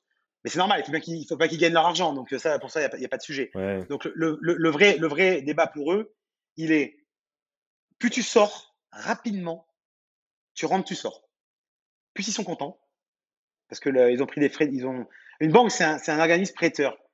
Il, il, fonctionne en mode DROI. Donc, euh, retour sur investissement. Donc, euh, si déjà j'ai vu des frais de dossier costauds et d'autres choses euh, dans, dans, le prêt, le, plus tu sors, le plus un, ils ont un taux de rendement interne qui est élevé. le moins ils sont exposés au marché, donc le plus ils sont contents en termes de, de gestion du risque. Donc, c'est pour ça que souvent, qu'est-ce qu'on conseille quand c'est du marchand? Ben, Va trouver quelque chose où la durée d'entrée et de sortie est la plus courte possible. Parce que tu vas, tu, vas créer une relation avec ton banquier qui va, qui va être cool. Tu vas pas partir sur un projet qui dure 3-4 ans euh, où justement c'est compliqué. Tu fais une un achat-revente en 6 mois, c'est possible de le faire. Ou comme tu l'as dit tout à l'heure, un achat-revente en. Bon, tu as, des délais notariés, mais en, en, quelques semaines, c'est mmh. possible de le faire. Mmh, mmh, Effectivement, aller chercher son. Aller chercher déjà son personnage, son acheteur futur, tu peux totalement le faire. Et en fait, tu as juste l'opération magique. Regardez, j'ai un acheteur qui s'est engagé. Regardez, euh, j'ai euh, un vendeur qui s'est engagé. Euh, toi, monsieur banquier, il me faut cette enveloppe-là. Et comme vous pouvez le voir, ça, ça va durer un mois, un mois et demi, j'en sais rien.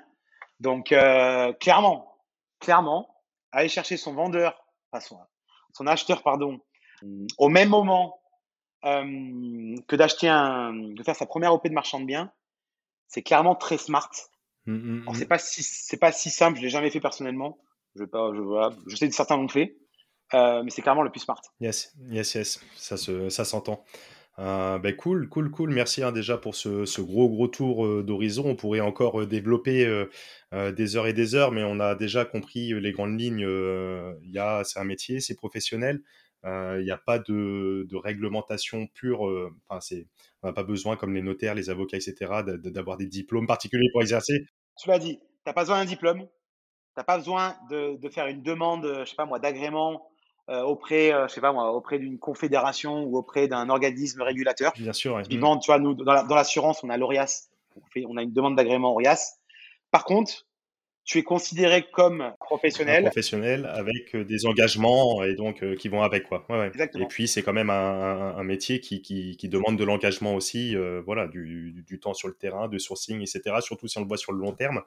En tout cas, est-ce que tu pourrais recommander, si on veut synthétiser, c'est déjà de commencer à titre personnel avec une opération, résidence principale euh, ou non, avec euh, l'histoire de résidence secondaire, les 4 ans, etc., hors plus-value euh, taxée. Au pire, même avec une plus-value, mais déjà de faire un aller-retour, d'avoir du cash tout de suite et de, de, de se lancer après une fois qu'on prend goût, qu'on a vu un peu les process, etc., euh, d'identifier euh, sa cible, son cœur, son persona, de travailler en amont et de se lancer et en, en même temps de, de se former, de se faire accompagner pour pas faire de bêtises le cas échéant. Exactement. Point de vue juridique, comptable, etc. Encore une fois, se faire accompagner, c'est une heure et demie. Hein. Oui, bien sûr. Donc, euh, bien sûr. Tu trouves combien Tu mets un rendez-vous avec ton comptable le lendemain. Ah ouais. Euh, il maîtrise les différents régimes. Il, il faut, que tu, faut que toi, tu sois clair sur ce que tu veux faire, c'est-à-dire la rénovation lourde ou légère. Et à partir de là, euh, tu as ta réponse. Oui, bien sûr. Euh, vous, au niveau de, Green Bull, tu le disais, vous avez le côté aussi éducatif, etc. Vous proposez différentes euh, formations, différents thèmes, et même le, fait de, pouvoir, soit dans un sens, investir avec vous, ou soit que vous, vous puissiez accompagner différents marchands, comme tu le disais. Est-ce que tu peux m'en dire un petit peu plus pour celles et ceux qui souhaiteraient aller un petit peu plus loin, voir ce que vous proposez ouais, à, à, titre individuel? Est-ce que tu peux me parler un petit peu de l'incubateur du marchand de biens? Est-ce que tu peux me parler aussi de ce que vous êtes en train de mettre en place à, à Dubaï? Je sais qu'on ne va pas voir peut-être ton, en, en, termes de timing, ton temps est limité ce matin, mais je voudrais que tu, que, tu nous dises euh, vraiment ce que vous faites euh, et notamment aussi vos opérations à Dubaï. Je suis curieux de voir un petit peu plus. Ouais, carrément. Non, mais on va essayer de prendre, on va prendre le temps. Euh, alors, première chose, effectivement, comme je le disais, nous, on a un organisme de formation qui s'appelle Green Campus. On accompagne les gens, on vulgarise l'info. Et la vraie, la, la, vraie différenciation, elle se fait dans l'accompagnement. Et en fait, on s'est rendu compte que pour marchand de biens, qui est donc une activité professionnelle,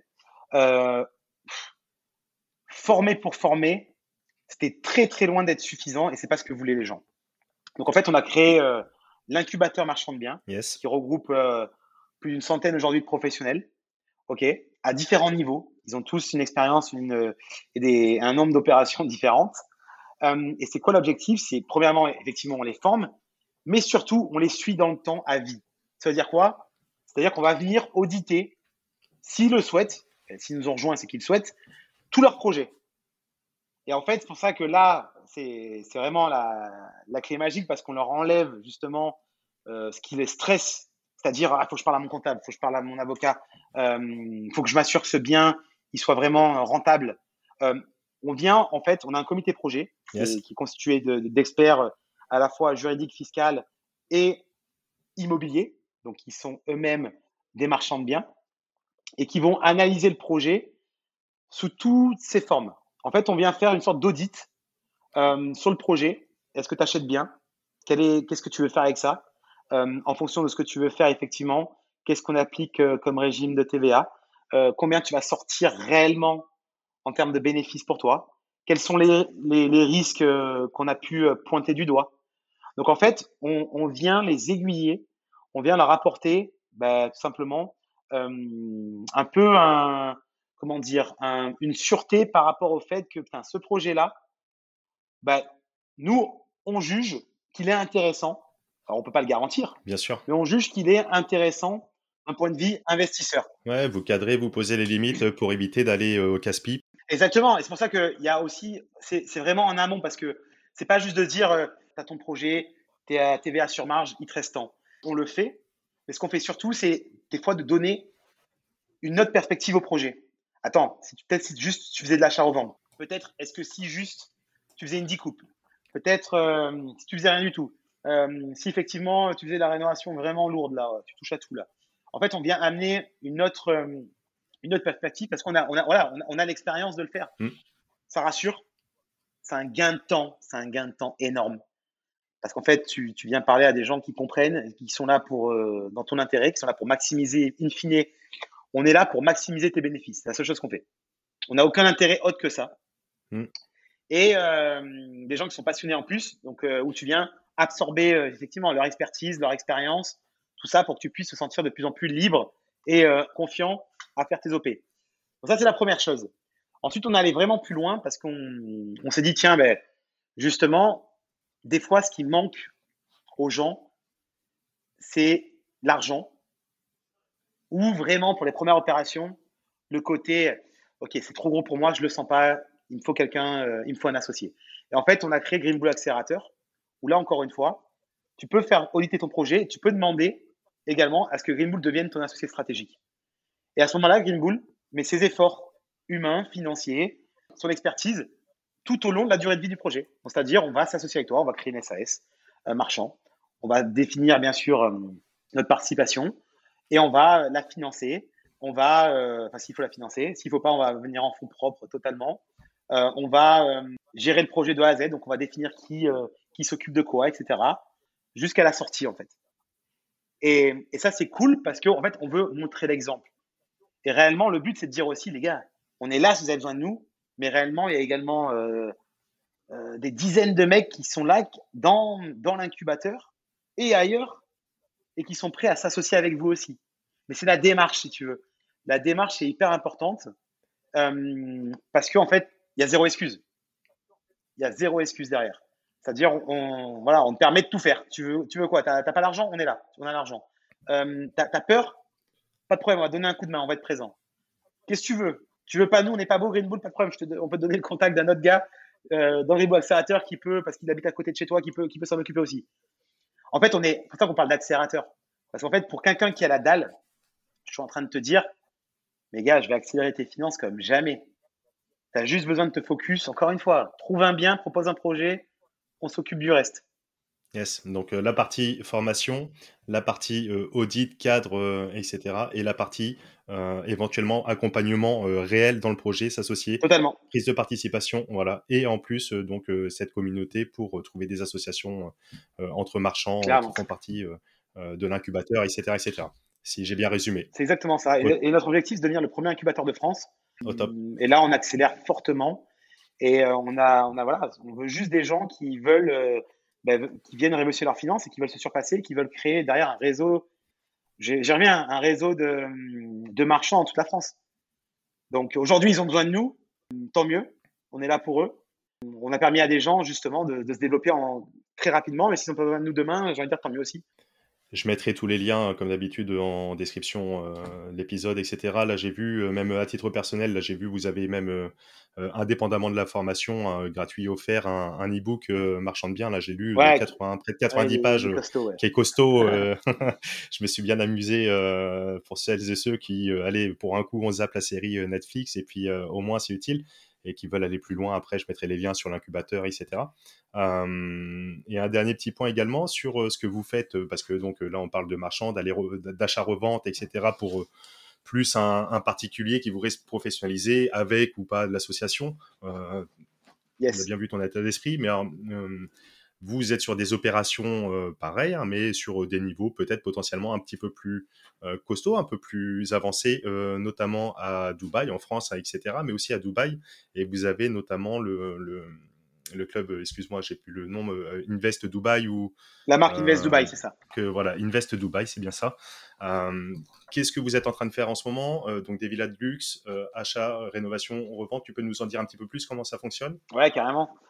Bah, c'est toujours pareil. On, fait là où on est. C'est-à-dire qu'on s'associe avec nos clients qui sont en France pour le marché français et ceux qui mmh. nous amènent nos projets, des projets.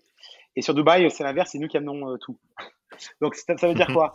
En fait, on le fait à différents niveaux. On s'est rendu compte très simplement qu'il y avait, euh, qu'il y avait clairement euh, un, un, trou dans le marché à Dubaï, qui était encore une fois fournir des villas au goût, aux normes contemporaines européennes pour des acheteurs qui proviennent en grande partie d'Europe.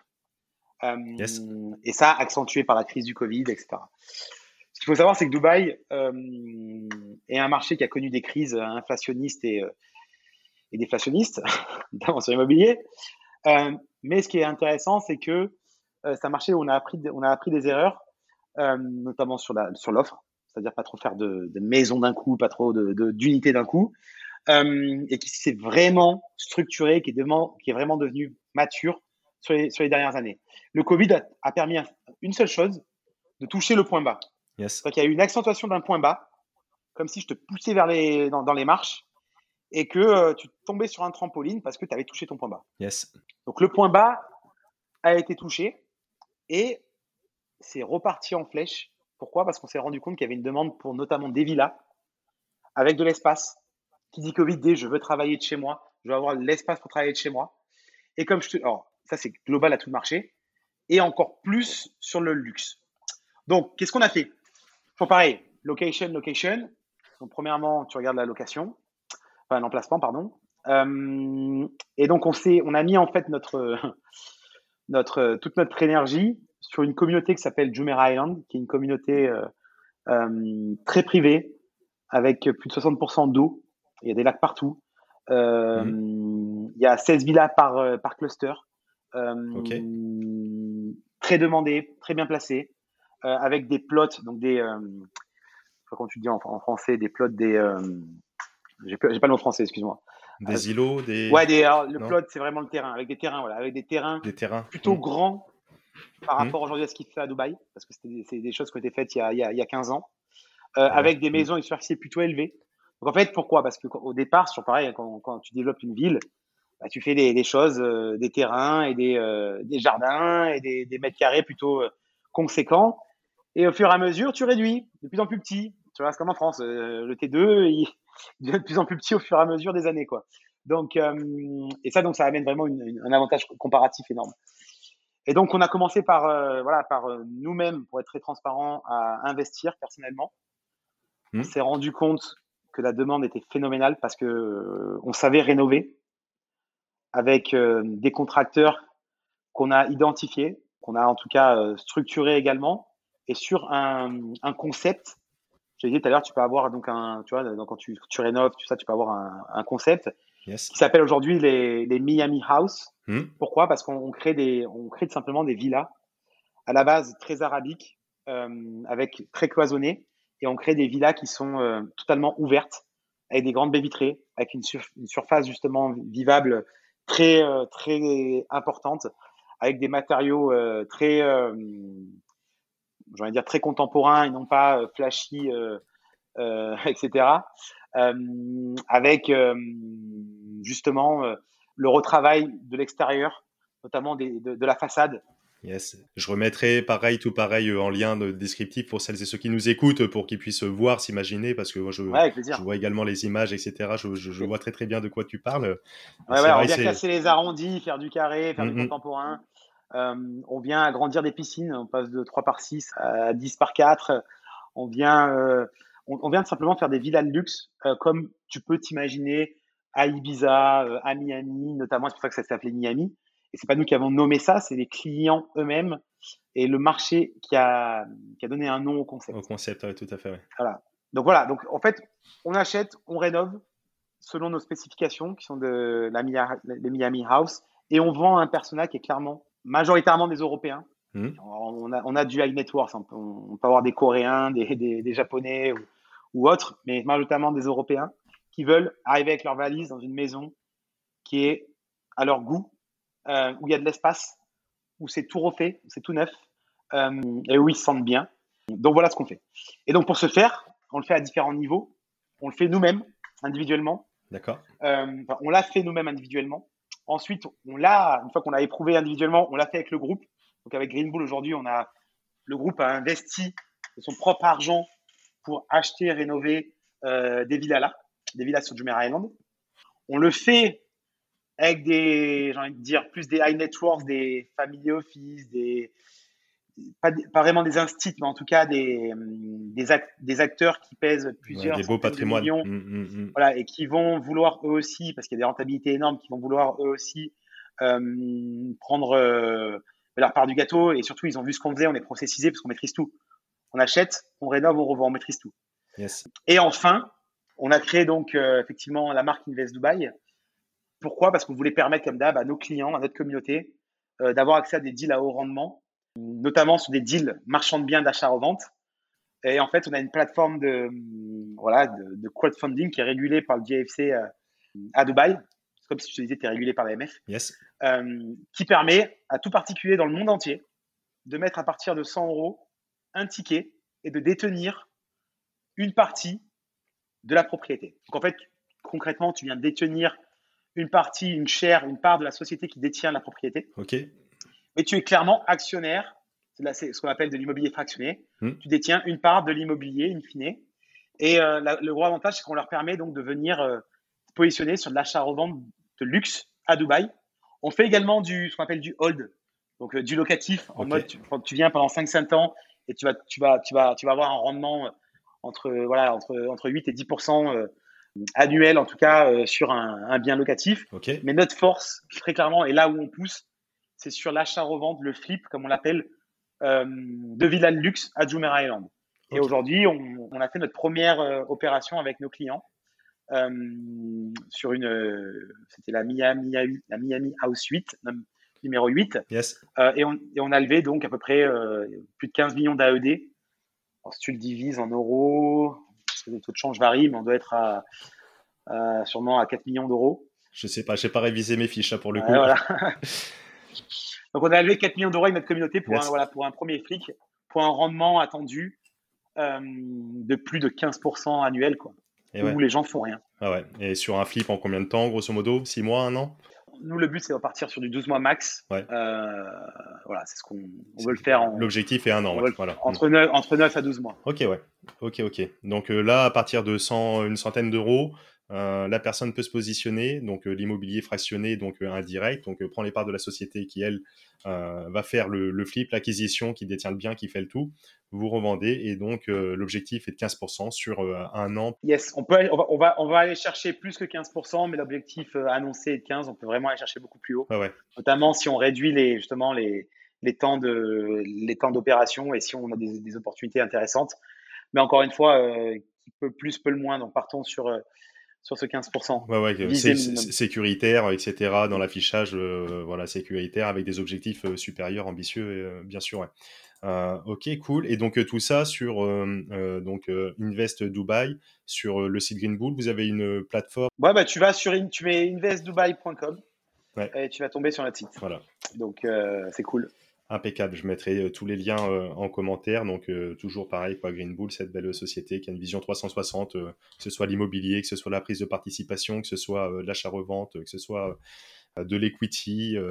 On fait plein de choses. Top. Je ne sais pas si tu veux rajouter quelque chose par rapport à ce que vous vous proposez, ce qui peut être adapté par rapport à cette émission d'achat-revente, de marchand de biens. Moi, ce que j'ai à dire, c'est assez simple. Hein. C'est important en fait d'être ouvert, de regarder ce qui se passe. Et il y, y, a plein de choses, en tout cas, que qu'aujourd'hui, n'importe qui de chez lui, avec un ordinateur, peut faire. Donc, euh, bien évidemment, va profiter de le fait de lever en France, va faire du locatif, euh, va profiter de ta ville, de ton réseau pour faire du marchand de biens. Mais ouvre-toi aussi l'esprit quand je te propose euh, à Dubaï un 15% où tu rien à faire. Ce que je veux dire par là, c'est qu'il n'y a pas de meilleur, de mieux. Il y a, encore une fois, de comment je maximise à la fois mon cash et comment je maximise mon temps et également comment je, je diversifie mon risque. Mm-hmm. Donc, euh, tiens, je vais mettre une poche ici, une poche là. Euh, bien sûr, il y a des moments où il faut être euh, beaucoup plus investi sur un endroit. Nous, le groupe, aujourd'hui, on est très investi à Dubaï sur les trois prochaines années. Je vais jamais te dire qu'à 10 ans, ce sera le cas, j'en sais rien. Yes. À 3 ans, c'est certain. Yes. Tu vois, soyez entrepreneur, adaptez-vous. soyez ouvert d'esprit parce que c'est comme ça que tu fais de l'argent aujourd'hui, c'est en trouvant des opportunités. Donc, être opportuniste, c'est bien euh, faut pas être toutes les, faut pas toutes les quatre matins. Donc, euh, c'est pour ça qu'on parle beaucoup de et euh, après coup. Mais en tout cas, quand on démarre, démarrez tranquillement. Yes. Démarrez tranquillement et après, vous allez vous affûter. Excellent. Euh, pour rester un petit peu sur cette philosophie, est-ce que as, toi, à titre perso, tu as une petite citation, un petit, un petit mantra que, que tu aimes te répéter ou, ou tu pourrais partager d'une façon générale, que ce soit sur l'investissement, l'entrepreneuriat, ou une philosophie de vie Qu'est-ce que tu pourrais partager aux auditeurs qui nous écoutent aujourd'hui? Je pense que réellement, euh, tous les gens aujourd'hui qui réussissent, peu importe ce qu'ils font, ils ont toujours la même caractéristique. C'est les gens qui sont dans l'action. Donc, soyez dans l'action, découvrez en faisant. Bien évidemment, formez-vous si, si le soir vous avez du temps à y consacrer ou le week-end à y consacrer, notamment quand vous n'avez pas d'enfants. Mais ce que je veux dire, c'est que dans tous les cas, rien ne remplace l'action. Jamais, jamais, jamais. Bien évidemment, si vous arrivez à faire l'action et vous former en même temps, vous avez le combo gagnant parce que vous êtes de plus en plus intelligent, de plus en plus, euh, je parle d'intelligent, vous avez de plus en plus de connaissances. Donc vous faites le moins d'erreurs possible. Donc vous gagnez du temps à pas faire ces erreurs-là. Donc ça, c'est le meilleur combo. Yes. Comme j'ai dit tout du long, faites duer, continuez à vous former et mettez-vous en action. Faire que de la formation, ça sert à rien. Yes. Faire que de l'action, c'est bien. Vous allez perdre du temps. Vous allez faire des grosses erreurs. Si vous faites les deux, le fameux combo des deux, vous avez un ordinateur, vous avez un téléphone, vous pouvez écouter des podcasts dans votre voiture le matin, un quart d'heure par jour. Mais un quart d'heure par jour sur un mois, c'est énorme. C'est énorme. Et ben, mon dernier conseil, c'est simplement d'écouter ceux qui l'ont fait euh, et pas d'écouter euh, ceux qui l'ont pas fait. Donc, euh, voilà, écoutez ceux qui le font réellement. Très bon conseil, parce que c'est vrai qu'on peut, à l'heure du digital, entendre un petit peu de tout et de rien, un petit peu à droite à gauche, et d'avoir différentes sous-informations. Donc, c'est la beauté d'Internet, parce que on peut se former gratuitement ou, ou, pour quelques dizaines d'euros, etc., assez facilement. mais on peut trouver de tout à boire à manger, donc c'est toujours pareil de faire le tri de, ça et, de se former auprès de ceux qui font, c'est toujours plus intéressant on a tous hein, euh, ceux qui sont salariés, euh, le mec à la machine à café qui a toujours un avis sur tout mais qui a jamais rien fait. Euh, c'est typiquement la personne qu'il faut pas écouter, mais plutôt d'aller voir les professionnels qui, sont déjà passés avant pour aller voir tout ça. Super. Exactement. Juste pour finir, je pense mail hein, parce que c'était la question au début. Non, l'immobilier, selon moi, ne va pas s'effondrer en France, loin de là. Et oui, si tu n'investis pas dès maintenant, la seule chose que tu vas faire, c'est de perdre du temps. Donc, euh, il n'y a pas de bon moment pour investir en France, mm-hmm. selon moi. Encore une fois, je parle de la France. c'est hein. toujours le bon moment, entre guillemets. Jusqu'à aujourd'hui, ça a toujours été le bon moment. Que quelqu'un vienne prouver l'inverse Yes. J'attends. Euh, excellent. Est-ce que tu aurais des ressources euh, Donc, on a bien compris la formation, etc. Juste peut-être un, livre ou deux, que ce soit sur l'investissement, sur l'immobilier, sur l'entrepreneuriat, sur philosophique, ce que tu veux? Alors moi, je suis. C'est vrai que je suis très, je suis très macro parce que je j'écoute, j'écoute beaucoup de choses, mais vraiment macro. Euh, moi, ce qui m'intéresse, enfin, alors j'ai, j'ai pas vraiment de référence pour être très franc avec toi. J'écoute beaucoup, euh, j'écoute beaucoup en fait des façons de penser, euh, notamment euh, venues des États-Unis. Donc, quand j'écoute des podcasts, en fait, voilà, je vais, je vais souvent écouter pour être très franc, ce que j'écoute moi, hein, euh, des entrepreneurs qui ont réussi et qui expliquent comment ils ont réussi. Yes. Et j'en écoute, j'en écoute beaucoup différemment parce que ça me permet de, de, comprendre leur philosophie, leur manière de penser. Ça ne veut pas dire que tu vas copier, ça veut juste dire que ça, ça, ça te donne certaines clés et, et, dans des situations, tu vas pouvoir les, les, tu vas pouvoir les, les mettre en application. Donc moi, je consomme beaucoup différentes choses parce que je pars du principe que rien n'est universel et ce qui a marché quelque part ne, marchera pas forcément euh, chez toi. Donc ça, je fais, très attention à. Je suis pas, je suis pas de ceux qui disent lis un livre et applique. Je trouve que c'est la plus grosse connerie parce que euh, ce qui a marché euh, peut-être chez Netflix ne va pas marcher chez, dans, ta boîte. Et notamment aujourd'hui, deux ans dans le business, trois ans dans le business, c'est une décennie il y, a, dix ans en arrière. Donc, je suis plus de ceux qui écoutent beaucoup, beaucoup, beaucoup de ce qui marche aujourd'hui, beaucoup de choses différentes, et ce qui marchait hier aussi, et ça me donne ma bonne idée. Donc, c'est vrai que je prends beaucoup de contenu différents pour être très franc. Yes. Je suis pas un extrémiste là-dessus. Et je parle du principe que personne n'a raison, personne n'a tort, et tout est contextuel aussi. Euh, donc j'aime pas trop les donneurs de leçons. Je pense que ça sert à rien d'en avoir. Moi, ce que je vous conseillerais, c'est vraiment écouter. Euh, tu vois, moi, je fais, je suis de ceux. Effectivement, moi, je suis un fan des podcasts pour être très franc, parce que j'ai, j'ai pas le temps ou pour pas trop d'excuses, j'ai pas envie de prendre le temps d'aller lire un livre. Ça, ça, ça peut vraiment m'emmerder pour être très franc, euh, parce que euh, je, je, je, lis des livres que quand je suis en vacances, c'est-à-dire très peu de fois par an, sur une plage. Je suis très bien. J'adore lire un livre à ce moment-là. Euh, sinon, je suis genre de mec qui écoute des podcasts en marchant, en faisant du sport en, étant dans la voiture parce que j'ai l'impression de j'ai l'impression d'optimiser mon temps comme jamais. Ah bah, clairement, c'est sûr que c'est plus simple d'écouter un podcast quand on fait un footing que de lire un bouquin ou quand on est euh, au volant de sa voiture. Bah, lire un bouquin en, train de faire du sport, tu peux pas. lire un bouquin en train de conduire, tu peux pas. Mais par contre, lire des livres, c'est très bien si ton style de vie le permet. Ouais, bien sûr. Ouais. Donc, euh, il n'y a, pas de, a pas de solution euh, miracle et, la même pour Parfait, au top. C'est ça, mon point. Au top, au top. Bah écoute, merci, merci Benoît. Il n'y a, pas de, a pas de solution miracle, il faut passer à l'action. Faire avant de, de, psychoter, de se dire comment ça va se passer. Ça va bien se passer. Exactement. L'achat-revente, il y a des belles choses à faire. On a vu un beau panel. Je remettrai encore une fois tous les liens, euh, tous les liens en descriptif pour euh, celles et ceux qui souhaitent aller découvrir un petit peu tout ce que vous proposez sur l'univers euh, Green Bull là-dessus. Et avec plaisir. Je mettrai ton, ton lien LinkedIn également pour celles et ceux qui souhaiteraient te contacter, voire échanger, participer continuer un petit peu cette discussion également. Et puis écoute, je te laisse avec grand, grand plaisir le mot de la fin pour conclure euh, cette superbe émission, euh, Benoît.